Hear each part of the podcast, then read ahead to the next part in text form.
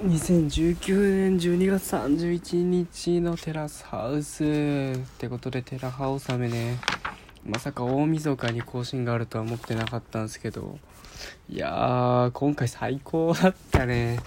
いやすごかったわ。なんか何から話していこう。全然まとめてなかったよ。ちょっとまとめますね。まあ二軸か。あのりょうくんビビはなちゃんの三角関係とエミカトパスの関係性ですね。いやまずあれか。りょうくんビビの関係性か。すごいよね。まだ出会って10日とか1週間ぐらいなんだね。であそこまでの仲の良さだもんね。いやあの2人はもうもうゴールインしますよ。あのまま。24歳かビビ。すごいな。いやもうなんかりょうくんのこと好きって分かった瞬間のビビはもう最強だね。すごいわ。あのあんほ本当にあの純粋に可愛いというかもう何も言えないよね。でまあもうそのほんと純粋という暴力が一番効くんだからね。でまあそれに対して花ちゃんが泣いちゃってね。でまあまあ確かにね恋愛で自分を責めるのは良くないよね。まあそのいわゆる好きな人に対してその自分を出せない自分にあの泣いてしまうみたいな。思い通りにできない自分に泣いてしまうみたいな。ことなんだけどまあそれはなぜできないかっていうとやっぱり相手に嫌われたくない恐怖心というかそっから来ているものでまあカイ君のアドバイスがごもっともでしたね。その恋愛でダメなのは自分のせいじゃないっていう。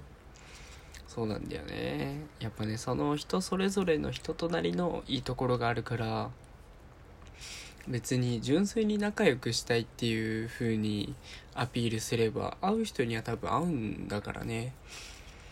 で別に嫌いとかは言わないまでのまでもまあ合わないってことは全然あることだからそれがね自分が悪いってことじゃないからただ合わなかったってだけだからね。別に次につなげればいいというか何も気にすることじゃないよね。ただもうもうビビがね最強すぎたね。いやあのなんだろうな。あの強さというかなんかあの自然体の裏側というかバックボーンが知りたいよね。ちょっと今後の昔話というかそういうバックボーンの話が見れたらちょっと気になりますね。でまああまあね今回はこれですよエミカとトパスの関係性ですよね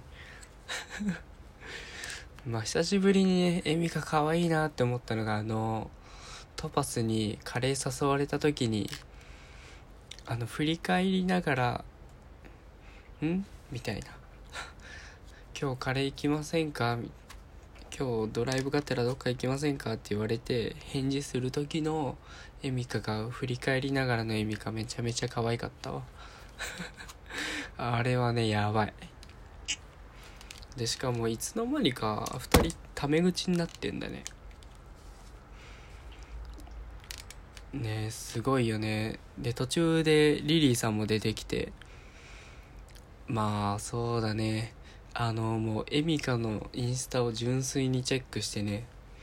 でトパスもトパスでその自分が5軍の人間で1軍のエミカを乗せてるみたいな。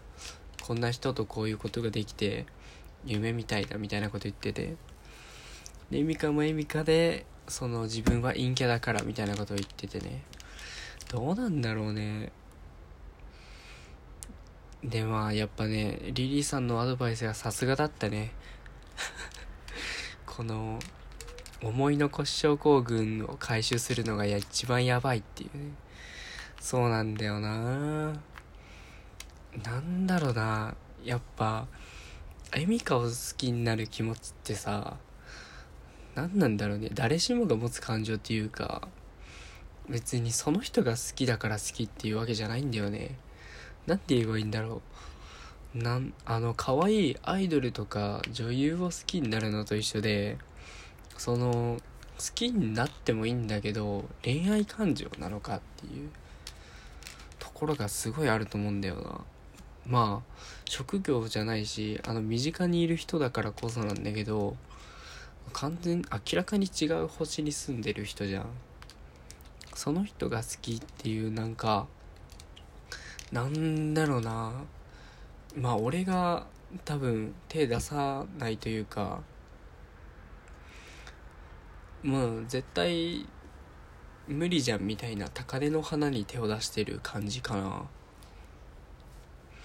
いやもうなんか好きなんじゃないのかなっていう。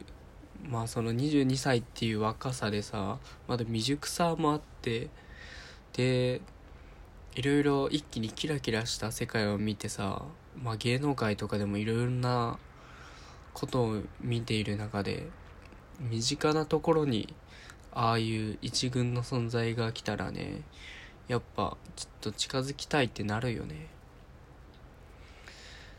でまあまあ後半のねもうちょっと話すか。いや本当にその一軍の人に近づくっていうのはねどうだろうな。まあ今後どうなるか期待ですね。もう本当に酒で見えた本性のヤバさってあったよね。本性のヤバさっていうよりあの敬語とかああいう最初の緊張感で隠れてた未熟さが出てきたよねその若さゆえの。なんだろうな。やっぱり自分は愛されてこなかったからこの人を好きになるなり方がわからないというか人の愛し方がわからないみたいなことを言っててまあねそこでね2個上のビビがねめちゃくちゃいいこと言ってたね。もう本当にいやすごいな。その完全にトパスはもう自分の人生は親の育てた方や環境に左右されるって言ってて。でももうビピはもうね完全に何もグーのにも言わさないね。もう今起きてることはもう完全に全部自分の責任だしいつまで誰かに愛されるのを待ってるのっていう。いやもう何も言えなくなっちゃうよねトパスそんなこと言ったら。いやすげえ素敵だったわあの言葉。もう本当に間違いないと思う。なんかいくら自分が不遇な境遇であったとしてもさそれを理由に引きずって誰かが面倒見てくれるわけじゃないじゃん。やっぱり自分の人生だしさ変えていけるのは自分だけなんだからさ。そういうことがあっても今後の自分の未来に関係ないよね。だから自分のしたいようにしていくのは自分だしそのこれからの行動を正解にしていくのも自分だからね。本当に今までの環境がどうとかさ親がどうだったっていうのはあんまり関係ないよね。まあそのせいでせいでって言ったらあれだけどそういう過程があって今の自分が形成されてるのはまあ理解する上では必要だけど今後の行動行動が合ってるかどうかには一切関係ないっていう。まあその自分の特徴を知った上でその行動あの未来に対しての行動になんだろうアプローチの仕方は変わってくるよね。だからまあその参考程度にするぐらいだと思うな。いやめちゃめちゃ神回だったらあれはなんか一番あれだねテラスハウスで見たあの新メンバー特有のさあの入ってきて最初ぶつかるみたいなことがあるじゃん。お互いの価値観が合わずに。の中で一番すっきりした答えだった気がするわ。いやベビさすがだね。で最後やっぱり朝一で掃除してるトパスは偉かったね。でまあなんかエミカ自身もそのインスタで自分の水着の写真とかまあ俺もインスタフォローして見てるんですけど、まあ、明らかに大学であの一軍のミサで遊んでる可愛い女の子の一人なんですよ。